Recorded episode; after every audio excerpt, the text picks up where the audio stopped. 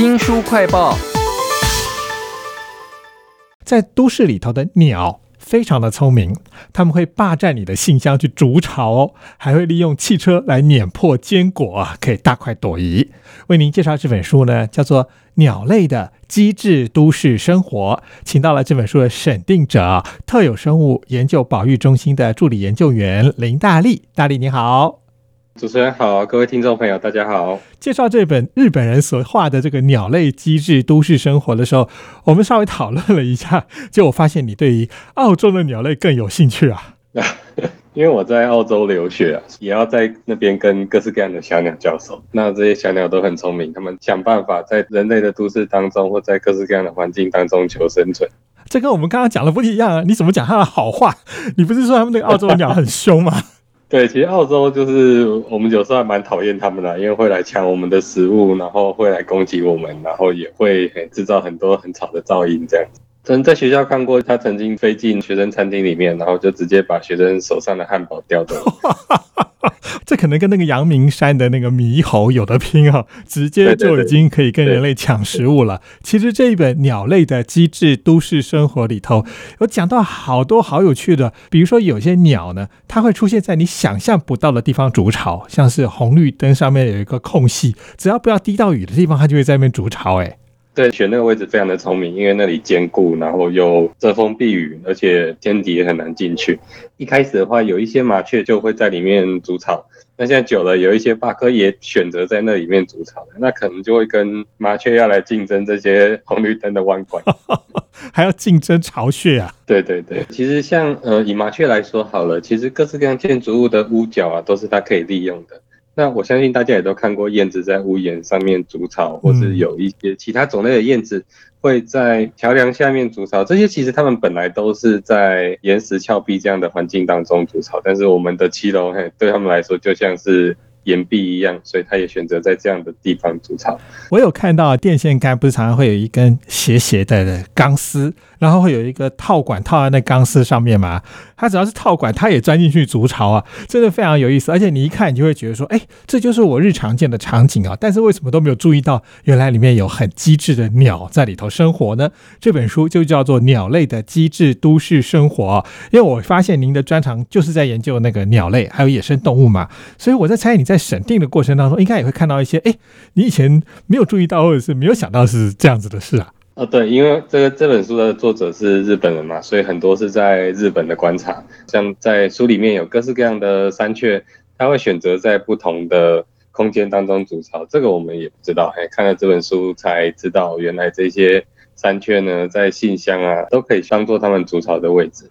那台湾当然有很多小鸟是这样子哈，那像最近，嗯，最有名的大概就是都市里面的竹井斑鸠哈，大家开始叫它随便鸠，因为它除了在花盆、在冷气室外机上面筑巢之外呢，嗯，也曾经看过它在倒置的拖把上中间筑巢，它就 什么事都没做，就是直接在拖把中间下个蛋，就来问我们说。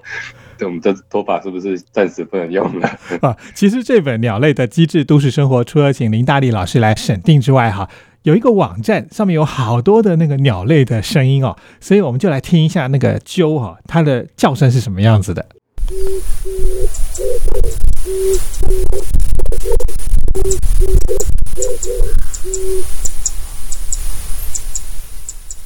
这好像是常听到的东西嘛，但如果你仔细去看它啊，它除了那个潮很有可能稀疏到不行啊，那个蛋都可能会掉下来哈，就是有这种随便揪这种鸟类就会在你想象不到的地方筑巢啊，这也是我看这本鸟类的机智都市生活才学到的。其实这书里面还有很多很有趣的鸟。都有不同的叫声，我们待会再放给听众。我想可以介绍一下，因为这本书其实它的绘图呢，可能甚至比文字还要多，而且甚至会有一点漫画上的那种趣味的感觉啊。我看到一张图，觉得很厉害，就是燕子呢，它在空中飞的时候啊，它可以同时抓虫来吃哦。喝水的时候，它也不用停下来，它就直接掠过水面去喝水，甚至可以在空中睡觉。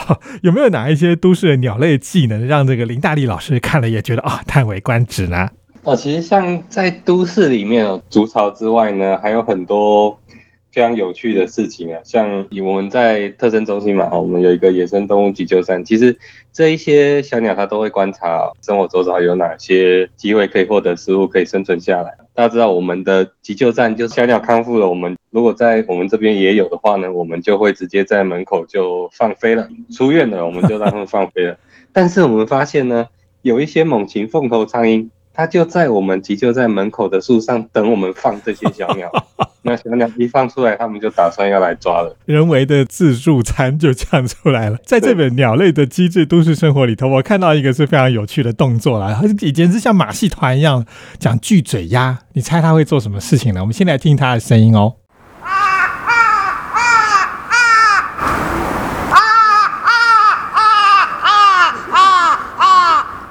这个声音其实我觉得在台湾应该不太常听到，但是呢，我们到日本去玩的时候都会听到，而且看到那个鸟就像是个乌鸦一样，只是它超级大只的。我看到那个书里面，它竟然会用它的爪子啊抓电线杆，然后会在那边大车轮一直转。哎哎，这个行为我觉得很神奇。哎，对，鸡嘴鸭其实台湾也有，但是台湾大部分都栖息在山区，但是日本的话就会在都市里面。哦，那他们就喜欢玩，然后也很喜欢吃各式各样的东西。所以你会看到它会吃美乃滋，它也会吃肥皂。那曾经呢，在日本的外海的一个小岛上面呢，哦，开始有巨嘴鸭出现了。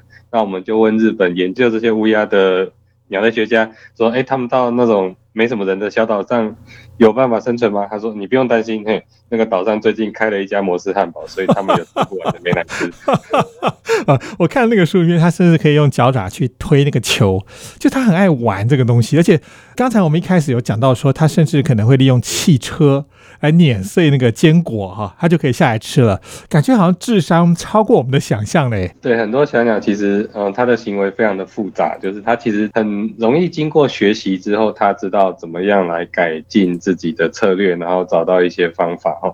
那这些常常在这些鸦科的鸟类当中，乌鸦。喜鹊啊、蓝雀这一类的小鸟，哎，常常在这些小鸟身上看到这些行为，而且甚至有一些国外的乌鸦，它还会使用工具。那有一些乌鸦还会记仇，他记得说哪些人曾经欺负过他。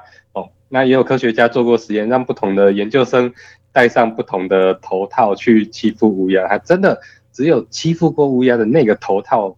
才会被攻击，好厉害啊！都在鸟类的机智都市生活里头，而且这本书它不是纯粹用文字来描写啊，它画了很多很可爱的漫画，让您看到这些鸟跟人之间的互动有什么相似之处哦。甚至它里面还有漫画剧场，有一个很讨厌鸟，对鸟。有点过敏的这个女孩子啊，她不小心救了燕子啦，救了麻雀啦，结果呢，有传统民间故事一样，就是这些被你救的都会化身人形来报恩了。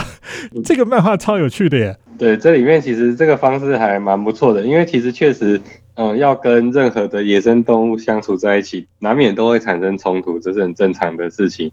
可能会觉得它吵，好，觉得它很脏。那其实他们也会因为我们的都市生活的时候，还像里面有提到说，哎，这些小鸟它其实看不到我们的透明玻璃窗，那有的时候呢，其实它会直接撞上来，有一些小鸟就受伤了，有些小鸟休息一下可以，但是也有一些小鸟真的就这样一撞就死了。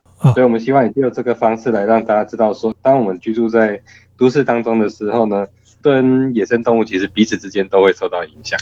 但是用戏剧的方式来表现的时候，你就会很容易记在脑海里头啊。比如说他讲到说，如果你看到鸽子喜欢来这边哈，很难赶走的话，最重要是要把它们的粪便给清除干净啊。所以那个来报恩的那个燕子呢，就来帮忙扫那个鸽子大便了，希望他们不要再来。这样就很容易记住说，哎，跟鸟类要怎么样的一起生活。书名叫做《鸟类的机智都市生活》。非常谢谢这本书的审定特有生物研究保育中心的助理研究员林大力来为我们介绍，谢谢您。谢谢。新书快报在这里哦，包括了脸书、YouTube、Spotify、Podcast，都欢迎您去下载订阅频道，还要记得帮我们按赞分享。你家里附近有什么鸟呢？它们是什么样的叫声呢？欢迎来给我们留言哦。我是周翔，下次再会。